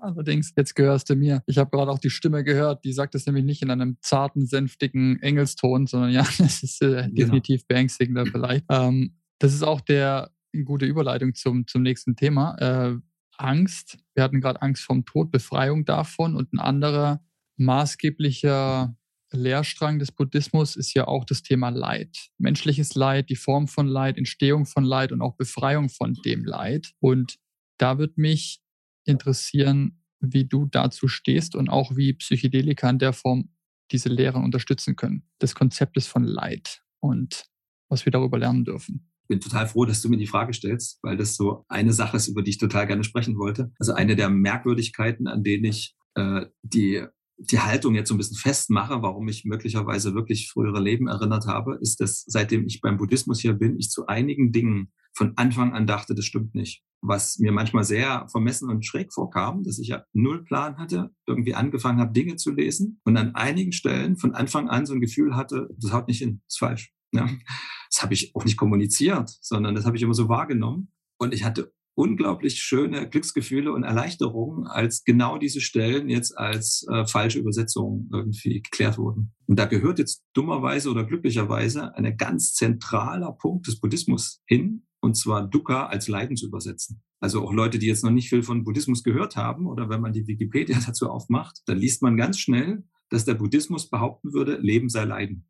Und also mich hat das als junger Mann A abgeschreckt und eben auf einer anderen Ebene gab es so ein Gefühl von, warte mal, das stimmt nicht, das, das, das steht da nicht. Ne? Und ein Lehrer, den ich sehr schätze, äh, Akinchano, ähm, der bezeichnet es jetzt als Buddhismus, wenn man Dukkha mit Leiden übersetzt. Er sagt, es ist nicht nur falsch, es, es geht völlig in die falsche Richtung. Er plädiert dafür, dass also bestimmte Begriffe nicht mehr zu übersetzen, für die wir überhaupt keine englischen oder deutschen Entsprechungen haben. Also auch Suffering ähm, haut genauso daneben. Und ähm, der, der Link jetzt aber auch zu dir in deinem Podcast und auch deinem Publikum ist ein total schöner, weil ich finde, das, was du beschreibst, ja, in deiner Erfahrung, wo du sagst, ich hatte Geld, ich hatte Erfolg, ich hatte das, wo ich dachte, dafür lohnt sich zu leben, aber ich war nicht glücklich. Ich war, wenn ich still wurde, unruhig. Ja, du beschreibst es ja. Genau das ist Dukkha. Es ist eine super Definition für Dukkha. Ne? Also Dukkha lässt sich eben jetzt nicht so leicht übersetzen, aber könnte man sagen, wie so Live-Leben ist nicht wirklich befriedigend. Hm. Du, du kannst auf der Formebene bekommen, was immer du willst. Da gibt's, und das kennen die meisten Menschen, die Erfahrung, da gibt's was, was dich nicht wirklich satt und glücklich macht. Und wenn, dann immer nur sehr kurz. Du bist verliebt, du schwebst im siebten Himmel, aber es hält nicht lange. Und du fragst dich, warum? Warum kann ich ja nicht bleiben? Also Leben hat dieses, dieses Bedingte, wo das Glück immer nur kurz dauert und es gibt in uns eine Sehnsucht, was zu erfahren, was echter und dauerhafter ist. Und diesen Aspekt beschreibt Dukkha. Und das, was ich am Buddhismus sehr schön finde, ist, dass es, ich würde sagen, Buddhismus gibt es auf zwei Ebenen. Es gibt so den, den religiösen Zugang, da kann man eigentlich vom Katholizismus direkt in den Buddhismus wechseln. Ja, dann, dann zieht man andere Gewänder an, macht Rituale, hat bestimmte Instrumente, man chantet andere Inhalte und es ist aber erstmal genauso wie, wie die katholische Kirche. Es gibt diesen Aspekt, ja, ich will den jetzt nicht ähm, ganz wegschieben. Aber dann gibt es einen anderen Aspekt und da würde ich sagen, ist Buddhismus erst für Leute zugänglich, die überhaupt an den Punkt gekommen sind, an dem du warst. Ja, also erst dann wird es spannend, wenn du eine Lehre findest, Texte und Praktiken, die sagen, ja genau, wir wissen, wovon du redest. Und wir sagen dir mal, was die Ursache ist dafür, dass du nicht still bist und dass du nicht wirklich mhm. Frieden findest. Das, glaube ich, braucht aber erstmal, um dafür offen zu sein, musst du in deinem Leben an den Punkt kommen, überhaupt mal nicht mehr zu glauben, dass das nächste Auto, diese Frau, dieser Job oder was auch immer für Möhren die Gesellschaft vor deine Nase hängt, also solange du da echt noch glaubst, dass das das ist, was du suchst, wirst du wahrscheinlich diesen Podcast nicht hören. Aber ja, ne? so wenn es auf der Ebene ist, finde ich dann ethisches Handeln immer noch gut und auch Buddhismus. Aber da würde ich sagen, okay, das ist noch nicht, was mich begeistert hat, sondern mir ist relativ, also meine Erfahrung war ein bisschen anders als deine. Ich habe als junger Mann hauptsächlich von Motorrädern geträumt und äh, bin ja im Osten groß geworden und dann kam so in meiner Jugend die Wende und ich hatte die Erfahrung, plötzlich über Nacht mir sozusagen das Zehnfache an Motorrad kaufen zu, zu können, wovon ich je geträumt hatte. Also ich hatte so eine Art komische Übersteigerung meiner Träume in kurzer Zeit. Und ich war halt komplett high, als ich irgendwie mit meiner Yamaha irgendwie 750 da durch die Gegend gedonnert bin. Aber ich war total entsetzt, wie schnell das nachgelassen hat. Also ich war total entsetzt, dass, ich weiß nicht mal, wann das war, aber vielleicht nach einem Monat schon oder nach zwei Monaten ich im Ernst überlegt habe, ob es noch was mit noch mehr PS gibt. Und das war ein Moment, wo in mir auch was eingesetzt hat, der gesagt warte mal, Joe, du kriegst jetzt hier viel mehr, als wovon du geträumt hast. Du rast damit irgendwie vier Wochen durch die Gegend und dann fragst du dich schon wieder, ob da noch 30 PS mehr gehen. Und das war so ein Moment, wo ich auch innegehalten habe und gemerkt habe, okay, das ist alles schön, es macht Spaß, aber es ist, glaube ich, nicht, wonach ich mich wirklich sehne. Das war so ein, das war relativ früh so ein okay. Und dann war aber erstmal, worum geht's eigentlich? Hatte ich auch keinen Plan. Ne? Ich war dann auch erstmal auf Nacht Lost. Aber bei mir war relativ früh klar, also Geld und materielle Güter, die bringen mir nicht, wonach ich mich zutiefst sehne. Und das wäre, ich bin jetzt so ein bisschen vom Leiden sozusagen gekommen, ne, dass es eine Fehlübersetzung mhm. ist, dass aber sehr viele, gerade in der westlichen Gesellschaft, wo wir jetzt sind, diesen Überdruss an materiellem Glück haben ja, wir sind jetzt alle wahnsinnig privilegiert. Ne? Wir, wir haben Freizeit, wir haben Dinge und spüren, dass es uns nicht dahin führt, wo wir dachten, dass es uns hinführt. Und da würde ich sagen, müsste es eigentlich auch ein Revival des Buddhismus im Westen geben, der teilweise da ist, aber ich stelle mir den eigentlich noch in einem größeren Scale vor, mhm. weil der viel mehr als die anderen großen mystischen Traditionen, würde ich sagen, auch eine sehr präzise Antwort darauf gibt. Warum es dir so geht, was die Ursache ist, ja, das der zweite Schritt wäre dann wirklich zu erkennen, was eigentlich die Ursache dieses Dukkhas ist. Und dann gibt es auch für mich recht praktikable Vorschläge, den Weg zu gehen. Ja, geil. Perfekte Vor Vorbereitung. Wollen wir über Ursache reden und die Herangehensweise. Ja. Was ist die Ursache des Leidens? Ich ähm, möchte da ganz gern wieder meinen, einen meiner Lieblingslehrer, Stephen Batchelor, so ein bisschen auch wieder loben, weil er nochmal ähm, eine Übersetzung oder Veränderung ganz zentral gemacht hat im Buddhismus, für die er auch sehr kritisiert wird von Konservativen, bei der ich aber komplett mitgehe, die auch so mir aus dem Herzen gesprochen hat, ja, aus meinem buddhistischen Herzen. Und zwar, wenn man jetzt Buddhismus googelt und die Wikipedia geht, dann ist das erste, was du findest, okay, Buddhismus sagt vier edle Wahrheiten, ja. Mhm. Das Leben ist Leiden, da wird mir schon mal übel bei dem ersten Satz, ja. Dann das, das, das Leiden hat eine Ursache, ähm, du kannst die Ursachen beenden und du kannst diesen Weg gehen. Geh den Weg des achtfachen Pfades.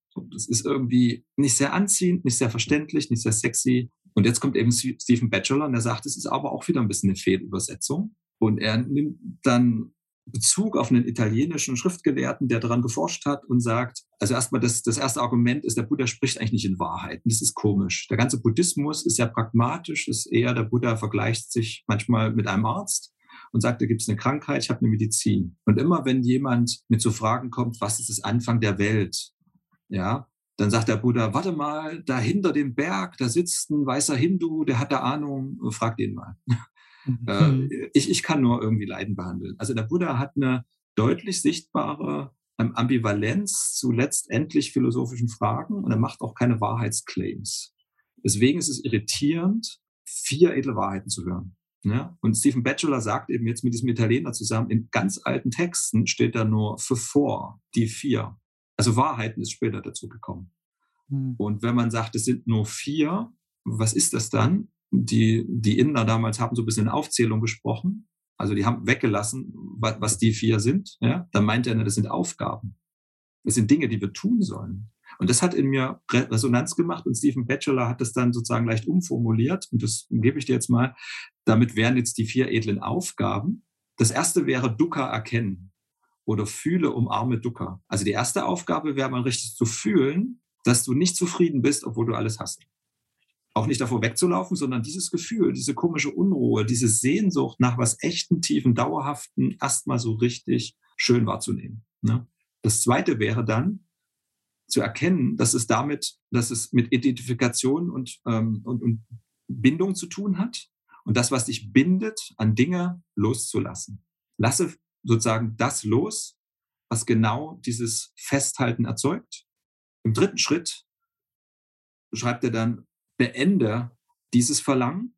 Also der zweite Schritt ist noch so ein bisschen der Erkenntnisschritt. Ja? Also du, du erkennst, was eigentlich dich in dieser materiellen Bild Welt bildet und so ein bisschen unzufrieden macht. Im dritten Schritt lässt du das los. Und im vierten Schritt gehst du dann den Pfad. Das könnte jetzt ein buddhistischer Pfad sein, ein bisschen säkularer könnte man aber auch sagen, der, der dritte Schritt ist, lebe dein Leben. Mhm. Ja? Und wenn wir jetzt nochmal die vier Schritte angucken, finde ich es total fantastisch, und das mache ich teilweise in meinen Gruppen, dass man eigentlich diese vier Aufgaben als Blaupause für eine psychedelische Reise nehmen kann. Das dachte ich also, gerade. Die vierte ist die Integration, die nicht. Aber jetzt gehen wir da nochmal durch. Also der erste Schritt ist ja sozusagen Dukkha zu fühlen. Also Akinchano hat mal Dukkha übersetzt mit, wo drückt der Schuh? Und wenn wir Psychedelika nehmen, was wir wirklich garantieren können, ist, dass es irgendwie unangenehm wird. Also jeder Mensch wird auf jeden Fall, ich kenne keine Reise, die komplett positiv ist. Du wirst irgendwelche Dinge merken, die unangenehm sind. Und da wäre jetzt die erste Anweisung, die nicht unserem gewöhnlichen Verhalten entspricht, wende dich dem zu. Also vielleicht sogar noch mehr als den schönen Erfahrungen. Also geh in eine psychedelische Reise rein und frag dich, wo ist es unangenehm? Was will ich nicht sehen? Wo gehe ich intuitiv weg? Was vermeide ich? Und wenn ich das dann so gefunden habe, Angst, Schwere, Unruhe, dann geh hin, wie zu so einem Kind, nimm's in den Arm und fühl's. So, das ist so der erste Schritt. Der zweite Schritt wäre dann, das ist dann, wenn die, wenn das LSD oder das Ayahuasca ein bisschen stärker wird, und es wird schon ein bisschen transpersonaler, also sich zu fragen, was ist eigentlich der Grund dafür?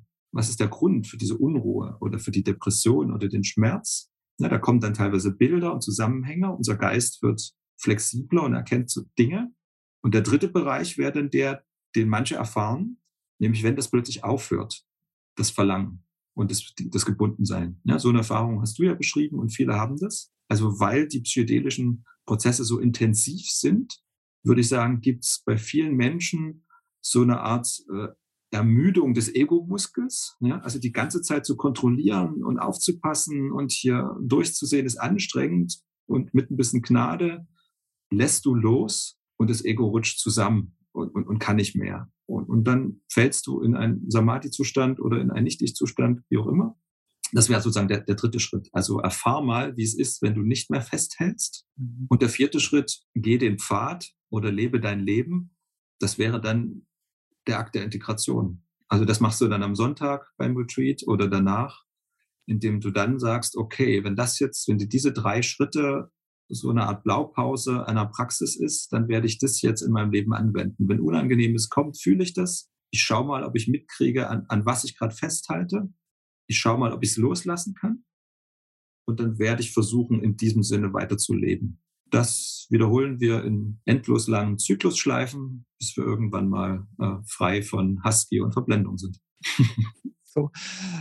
Also super genial. Ich dachte gerade bei der Herleitung, ja, das ist, da hast du die Blaupause für den psychedelischen Trip und genau das ist es. Ähm, wenn jetzt Leute das hören und denken sich so, ja, geil, okay, jetzt habe ich es, habe verstanden, wir haben da mit Sicherheit auch, da rappelt es auch mal ein bisschen, das ist nicht nur angenehm, das nehme ich in Kauf, jetzt mache ich das dann äh, fühle ich mal meinen Pain. Ich weiß, da ist bestimmt Trauer dabei und Schmerzen und ich, ich mache das alles. Dann erkenne ich auch, okay, das hat Teile meiner Kindheit vielleicht vorleben, da gibt es andere Zusammenhänge. Und ich halte auch daran fest und ich begreife auch, warum ich das tue, weil es mir ein Gefühl von Sicherheit und Komfort gibt und so weiter. Und ich habe Angst, das loszulassen. Und äh, wenn ich die Chance habe, in so einem Trip, in einer kurzen Zeit, dann auch das, diese Erfahrung geschenkt zu bekommen, es loszulassen und dann mich aufzulösen in das, was eigentlich der Wahrheit entspricht, dann möchte ich so eine Erfahrung machen. Weil ja, jetzt sagt der Joe, am Sonntag mache ich dann die Integration und ähm, dann, dann läuft es ja. Und ich rede ja auf den Podcast hier sehr, sehr oft über den vierten Aspekt, weil der aus meiner Sicht total unterschätzt wird. Ich habe ihn selber unterschätzt. Ähm, man redet immer von Integration und man ist sich irgendwie im Klaren darüber, ja gut, ich muss daran arbeiten. Aber, und das wäre die Frage auch an dich aus deiner persönlichen Erfahrung, wie du das grundsätzlich ähm, mit deinen Schülern und, und äh, in deinen Lehren ähm, beibringst die Wichtigkeit der Integration und die Werkzeuge, die dann verwendet werden können, um diesen Weg dann zu gehen im Alltag, weil wir nicht 24-7 und das ganze Leben lang auf LSD rumrennen können, dann auch nicht funktionieren würden. Und was bedeutet es dann ganz konkret nach diesem 1, 2, 3 Schritt, den vierten zu machen und dann am Montag, wenn ich eine beschissene Laune habe, im Stau stehe und meine Partnerin mich angemacht hat und ich merke, dass ich in mir spüre ich, die Wahrheit, was da gerade abgeht, alles Projektion von meinem eigenen Schmerz, meinem Leid. Ich habe es aber immer noch nicht hinbekommen und ich snap wieder und ich bin wieder ausfällig und ich bin immer noch nicht dort.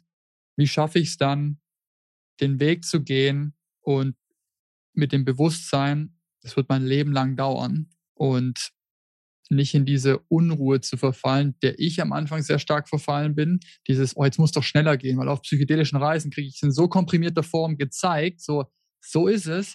Warum ist es denn so verdammt schwer, das ohne die Substanzen im Alltag zu haben? Und vielleicht so ein bisschen, du hast gerade Gnade gesagt, mit Selbstgnade oder Mitgefühl mehr. Ist ja auch eine, eine zentrale Lehre des Buddhismus, mit mehr Compassion, mit mehr Selbst, Mitgefühl dem Ganzen entgegenzutreten. Ja, an dem vierten Punkt kommen wir jetzt, glaube ich, endlich an den Punkt, wo ich auch mal ein bisschen kritisch auf das psychedelische Werkzeug gucke, weil ich mir vorstellen kann, dass wenn auch ein paar ähm, buddhistisch geprägte Geister zuhören, denen das jetzt zu positiv und zu glatt war. Ne?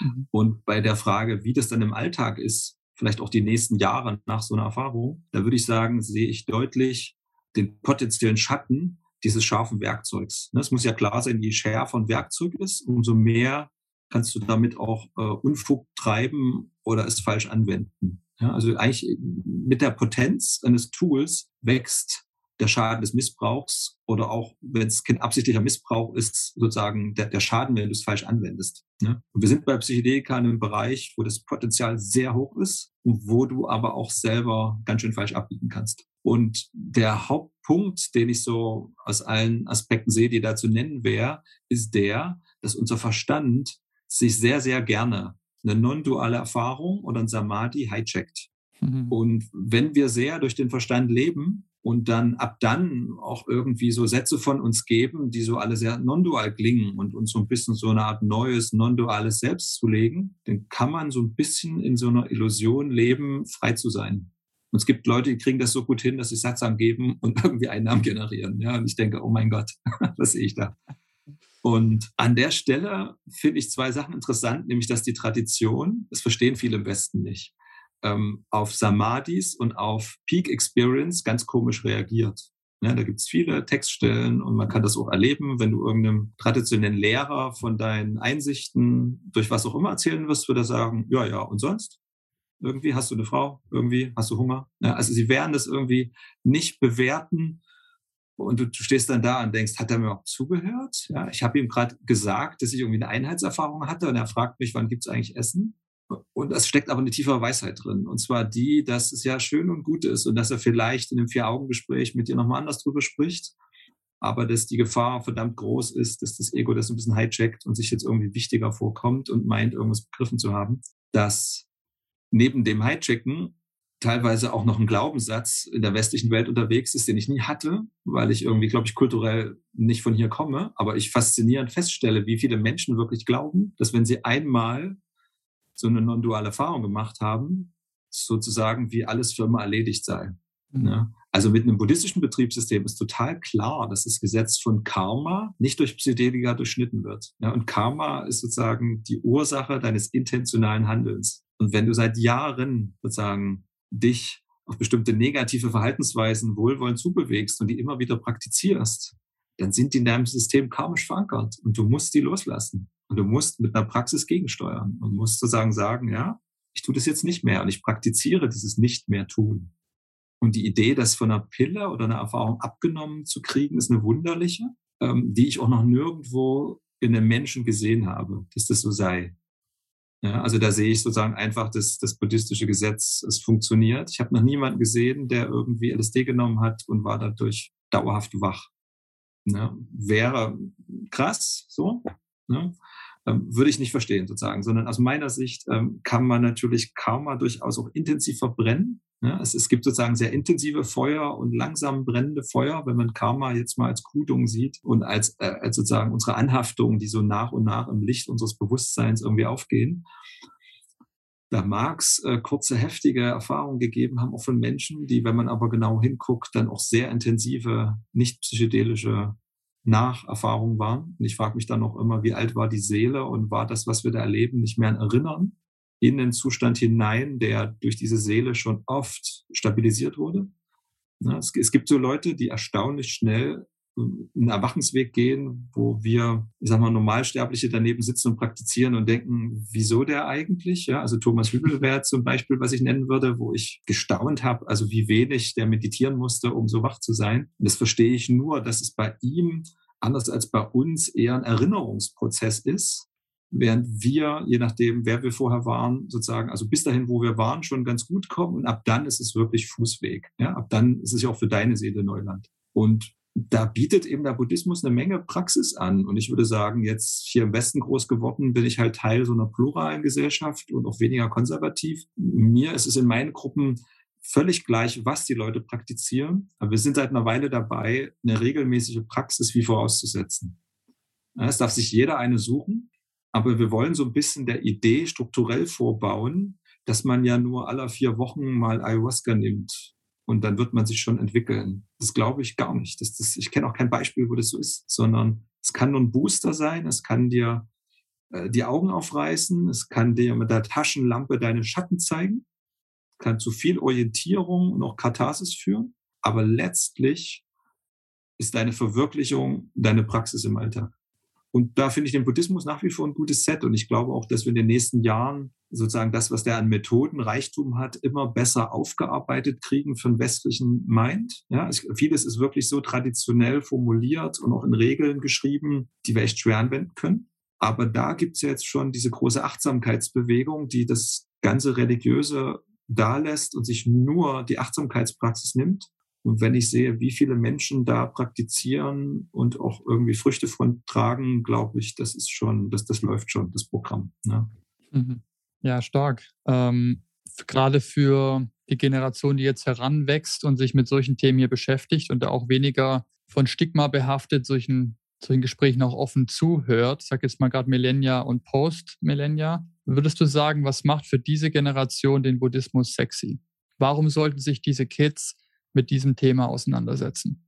Es ist wirklich eine spannende Frage, an der ich eine Weile sozusagen selber rumdenke und ich, ich, ich habe verschiedene Kandidaten an Antworten. Und die, die in letzter Zeit irgendwie mein Lieblingskandidat ist, ist eigentlich die, dass wir Westler im Unterschied zu den asiatischen Räumen, in der das jetzt 2000 Jahre lang stattgefunden hat, wir haben eine Abneigung gegenüber Lehrern, Liedern, weil wir eine Menge Mist auch erlebt haben. Ne? Also wir als Deutsche mit dem Dritten Reich, wenn man sieht, wie das mit Osho schiefgegangen ist. Also ich finde, es gibt gute, vernünftige Gründe, nicht blindlings in eine Guru-Praxis zu gehen und zu sagen, das ist zwar völlig crazy, was der Typ erzählt, aber mein Herz sagt, er ist der Meister und ich tue jetzt alles, was er sagt. Das, da sind wir kulturell, stehen wir woanders da haben die Asiaten einen Vorteil und einen Nachteil, je nachdem, wie man es sieht. Ja, die sind viel hingabefähiger und sind in der Lage, mal zehn Jahre nichts zu hinterfragen und einfach nur zu tun. Mhm. Wir, würde ich sagen, sind geschichtlich ein paar Mal auf die Nase gefallen und es ist auch eine Stärke von uns, dass wir, egal welchen Wissensstand wir haben, sagen, ich will aber kritisch hinterfragen.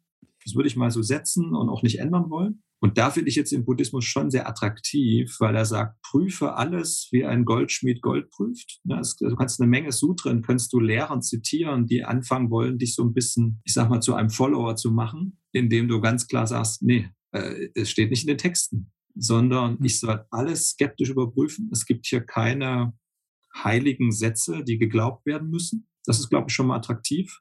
Und ich glaube, speziell in der Kombination mit einer psychedelischen Erfahrung ähm, nehmen wir sozusagen auch noch die Kompetenz des Lehrers ein Stück in uns rein. Also ich glaube, dass es für viele Westler ein Riesenschritt in die Spiritualität ist, wenn sie in sich diese Erfahrungen machen, die auch du beschreibst, eben weil sie sich nicht mehr zu Füßen des Lehrers setzen können, wo das einfacher wäre tatsächlich, wenn sie das täten. Ne? Wenn man die Demut und die Hingabe hat, sein Ego sozusagen so ein Stück weit an den Nagel zu hängen und zum Lehrer zu folgen. Also das ist auch ein sehr wirksamer Weg, ist uns aber kulturell nicht so gegeben. Und ich selber bin jetzt auch so geprägt. Und da finde ich den Buddhismus in seiner Skepsis, in seiner Pluralität. Du darfst dir da auch von verschiedenen Methoden Dinge raussuchen, die deinem naturell Wissen entgegenkommen. Ne, der Buddhismus hat ja eine ganze Bandbreite von verschiedenen Traditionen hervorgebracht mit unterschiedlichen Schwerpunkten. Und wenn du dann noch sagst, ähm, tiefste Frage überhaupt, nämlich was Erwachen ist, ähm, die delegiere ich gar nicht an den Lehrer und vertraue ihm, sondern gönne mir in einem psychedelisch guten Setting meinen Einblick, um die schon mal nur für mich zu beantworten, ohne eine externe Autorität. Finde ich das ein bisschen wie so ein Betriebsmodell, wo es mich jetzt wundern würde, wenn das in der Zukunft nicht ähm, ganz erfolgreich fährt. Mhm. Ich sehe das auch als das zukunftsträchtigste Betriebsmodell tatsächlich, gepaart mit der praktischen psychedelischen Erfahrung, die sicher begleitet stattfinden kann und dann für natürlich den jeweiligen Charakter entsprechend ähm, angepasst. Ähm, nicht jeder ist bereit dafür, nicht jeder ist bereit für entsprechende Dosierung und Substanzen, aber für die Leute, die sich da sehen, diesen Einblick zu bekommen durch das Schlupfloch, ja, so kann das sein, ich habe es erfahren und dann eine Begleitung mitzugeben, anhand der schon Jahrtausende überlieferten Praxis, die einfach funktioniert und auch oben ohne die Substanznahme, Hinzunahme dann auch funktioniert. Meditation sehe ich als das Nummer eins Instrument. Ich weiß nicht, wie du das siehst. Ich glaube, ich weiß nicht, ob man, gibt es irgendeinen Erwachten, der nicht meditiert hat? Ähm, oder gibt es da Möglichkeiten ohne? Ja, die achtsam, ja, es, es gab äh, auch immer andere. Es gab einen, der hat nur geschlafen und äh, war in meisten luziden Träumen. Und ähm, ich schätze auch Eckart Tolle sehr, muss ich sagen. Ich finde für Leute, die noch mit allen religiösen, mystischen und so ein bisschen, sagen wir mal, nicht so wissenschaftsgedeckten Erzählungen Schwierigkeiten haben, finde ich Eckart Tolle einen westlichen Lehrer, der komplett aus einer eigenen Sprache schöpft und ich sehe überhaupt keinen einzigen Halbsatz, den Eckart Tolle spricht, der Widerspruch zum Buddhismus stehen würde.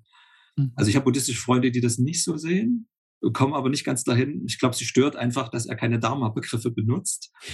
aber ich habe mich intensiv mit Eckart Tolle beschäftigt, finde das ein super Lehrer und würde sagen, das ist Buddhismus pur in einer modernen Sprache.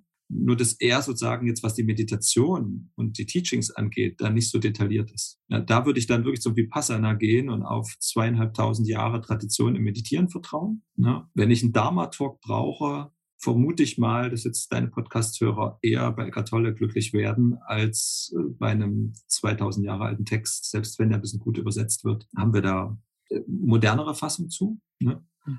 Und ähm, ja, bin da ganz, ähm, also meine Eckart Tolle hat ja unheimlich eingeschlagen. Ne? Als ich gesehen habe, irgendwie, wie viele Leute dann, wenn die Sprache klarer und freier ist, sagen das religiöse Asiatische so ein bisschen drüben lässt, wie viel Resonanz das macht, dann ja, bin ich noch neugierig, was da noch draus kommt. Kann ich sehr empfehlen. Jetzt als ein Buch, als Einstiegsbuch war bei mir auch ein Door-Opener, definitiv. Das kombiniert mhm. mit den psychedelischen Erfahrungen war für mich so, alright, da ist, da ist sehr viel mehr Wahrheit drin, als ich das ja. bisher gedacht hatte.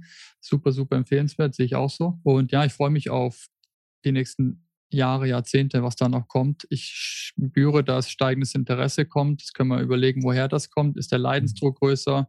Ist es eine Sinnfrage, die wir hier haben? Ähm, sind wir in, in, einer Gesellschaft, wo wir uns das leisten dürfen, zum ersten Mal nach Selbstverwirklichung zu fragen und dem nachzugehen? Ich glaube, es kommt alles mit dazu. Auf jeden Fall ist es so, dass diese Werkzeuge mehr denn je, wie ich finde, in einem sicheren gebrauchten Umfeld nützlich sein können, um im Kollektiv mehr zu einer gemeinsamen Wahrheit zu finden, die nach so einen Erfahrungen nicht mehr von der Hand zu weisen sind und wir dadurch mit Sicherheit ein besseres und angenehmeres Miteinander schaffen können. Mhm. Das ist mein Wunsch, mein, eins meiner Ziele, das mehr für den Alltagsgebrauch für jetzt hier Leute im Westen oder auch in Deutschland zu ermöglichen. Und ich sehe dich da auch mit als große Leitfigur. Deswegen vielen, vielen Dank für alle deine Weisheiten und deine Sharings. Und du bist hoffentlich noch eine Menge weitere Jahre, Jahrzehnte hier, bis es in den nächsten Zyklus geht bei dir, damit du noch sehr viel mehr davon rüberbringen kannst. Auf jeden Fall gerne. Wo wir gerade bei Literatur wären, möchte ich nicht ähm, vermissen, dass wir hier Zigzag Zen, Psychedelics and Buddhism in America erwähnt haben. Das ist nämlich so das einzige Werk, was diese Frage intensiv beleuchtet, auch sehr gut. Ich habe mich mal eine deutsche Übersetzung gemacht für die alten Semester, könnte mich anmelden.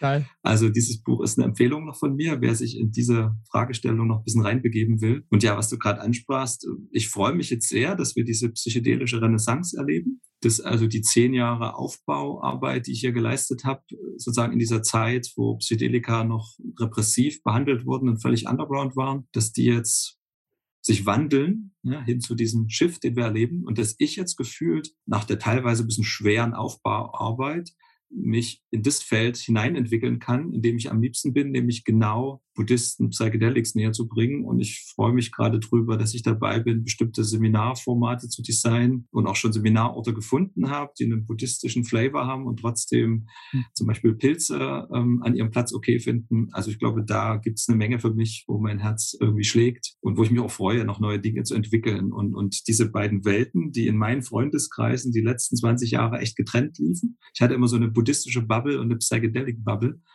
und vielleicht in den nächsten zehn Jahren zu sehen, dass es da zumindest Schnittmengen gibt, das würde mich sehr freuen. Mega geil. Ähm, ganz, ganz viel Erfolg bei all den Vorhaben, die du, die du tust. Und wir würden hier unten natürlich verlinken auf sämtliche Vermerke zu dir als deiner Person, Buchempfehlung, deine Kontaktdaten etc., dass Leute ähm, sich bei dir melden dürfen. Herzlichen Dank, lieber Joe. Und ich freue mich auf weitere Zusammenarbeit und Gespräche, die da kommen mögen. Und liebe Grüße nach Dresden. Hey, liebe Grüße zurück, hat mich sehr gefreut. Merci. Danke dir.